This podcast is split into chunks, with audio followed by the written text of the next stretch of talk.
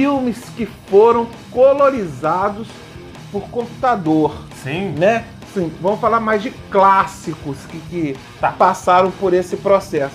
No final do vídeo, eu vou te perguntar, que você que é o especialista aqui, se você é contra ou a favor desse, desse artifício de mexer num clássico, beleza? Jóia. Guarda a sua opinião pro final aí. Começa com um aí Tá, que você... vamos começar por clássico. Casablanca. Ah. É, Eu lembro que ele passou na Globo em novembro de 88.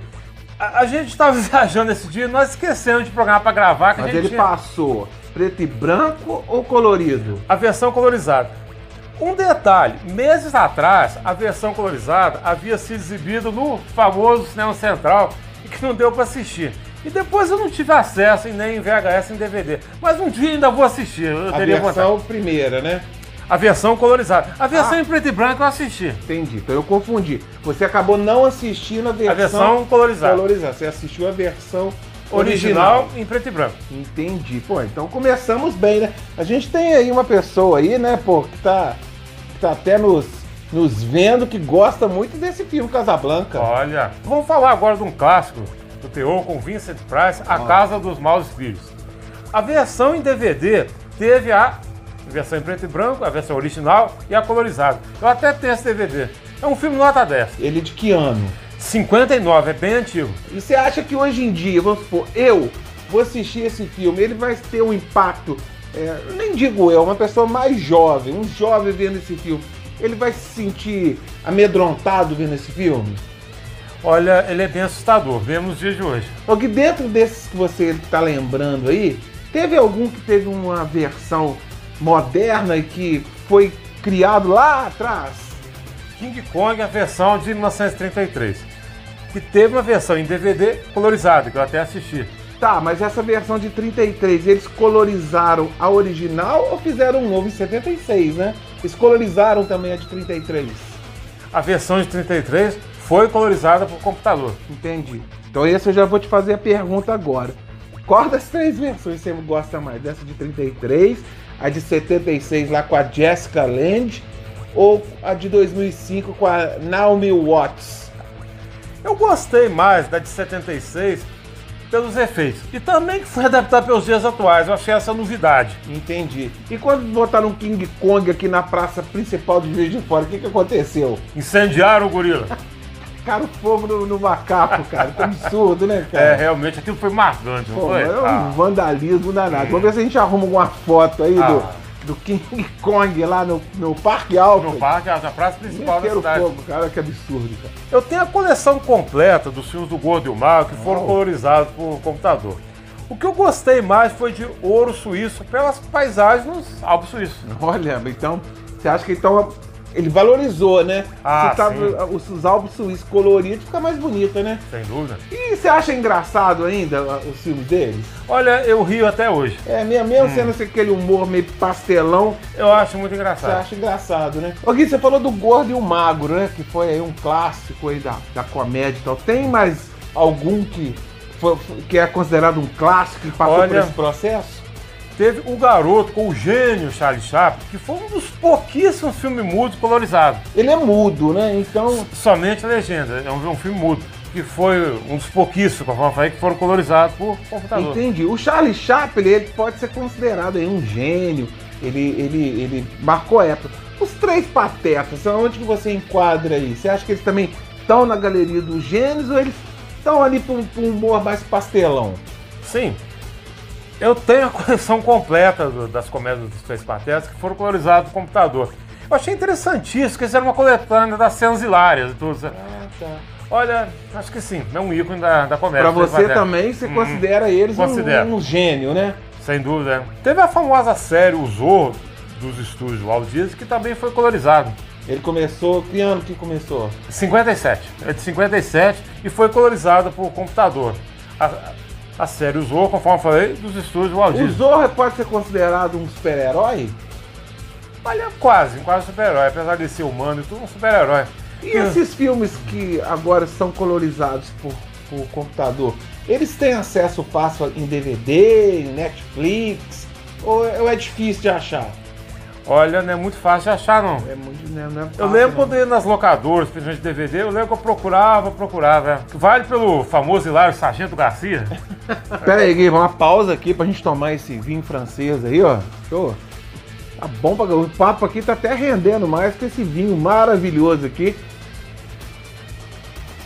Que você falou no início. E discorre um pouco mais aí do Conde de Monte Cristo. Teve uma versão do ano de 34 que foi colorizada por computador e foi exibida uma vez na televisão, mas depois eu não tive mais acesso. Sem dúvida, é- é- chega a ser um clássico, o Conde de Monte Cristo, que Então- foi ambientado na cidade francesa de Marseille, que nós conhecemos. Nós estamos tomando esse vinho de lá. Mas vem cá, esse, você falou que esses filmes passavam na televisão. Ultimamente tem passado esse tipo de TV. Eu Olha. sei, nos canais fechados, nos Telecine Coach. Você tem visto esse tipo de, de, de programação Olha, atualmente? na TV aberta eu acho difícil. na TV naquele- aberta é difícil, né? Ah, e sim, na sim. TV fechada, raramente, né? Ah, é. Eu lembro que ele foi passado na, na Globo, aberta, no ano de 93, mas depois eu, eu- eu não vi mais. Então tem quase 30 anos. Quase Sim. 30 anos, é. Caramba. Teve um filme chamado O Evangelho, segundo São Mateus, de 64, que nada mais foi a vida de Cristo pelo famoso diretor Pierre Pasolini, que também foi colorizado por computador. Você tem ideia mais ou menos que quando começou esse processo de colorização de filmes antigos? Olha, na segunda metade da década de 80. É, então na época eu não faço nem a menor ideia como é que eles faziam isso, né? Porque Aham. né, o o computador, as edições eh, digitais não eram nem, né, não eram nem populares, né? Deve ter tido muito trabalho. Tem algum adendo aí antes de eu te fazer a pergunta aí que eu deixei no início? Teve um filme de 80 com o excelente Woody Allen chamado Memórias, que ele foi produzido em preto e branco. É uma comédia muito boa que eu, eu tinha Ele foi, oportunidade de ver. ele foi produzido propositalmente. propositalmente em preto e branco. Teve um de 83 chamado O Selvagem da Motocicleta, com Nicolas Cage em início de carreira. Ele foi produzido em preto e branco porque o protagonista ele era daltônico.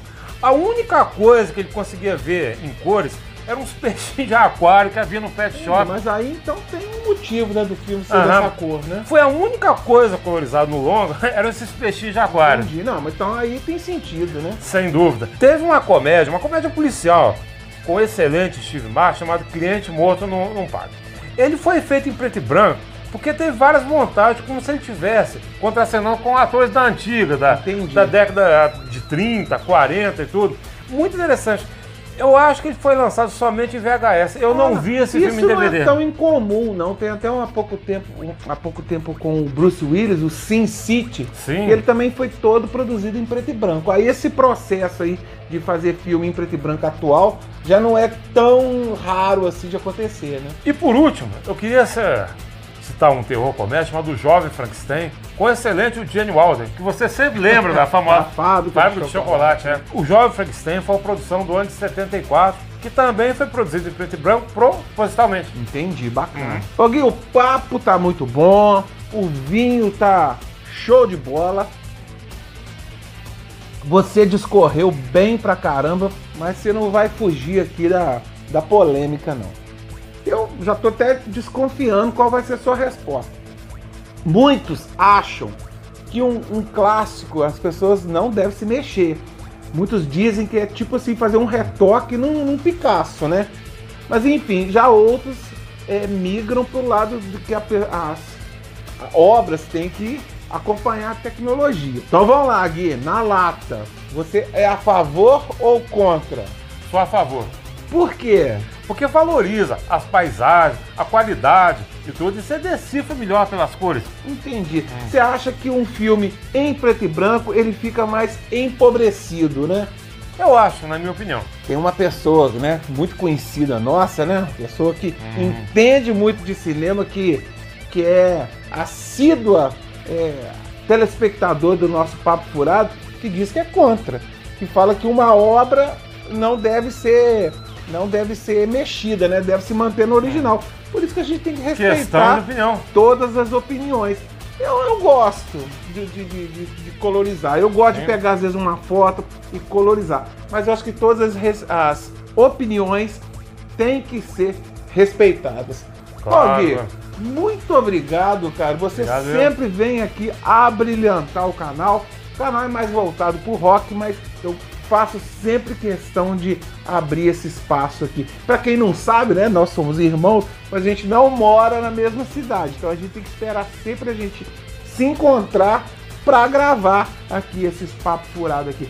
Muito obrigado, Gui. Obrigado, Quando eu vou embora, eu peço pra quem não puder aí, ó, se inscrever no canal, apertar o sininho aí e escutar a gente lá no Spotify. Eu transformo o- os nossos vídeos num podcast. Beleza, Gui? O Gui vai pensando mais temas aí. Claro, E a gente prazer, vai parar o vídeo aqui pra gente terminar a degustação aqui desse vinho, cara. Pô, mostra aí a garrafa de novo, cara. Aonde você comprou esse vinho mesmo, cara? Marcelo na França. Ô, Marcelo na França, hein, cara? Uhum. Pô, isso não é pra qualquer um, não, hein, cara?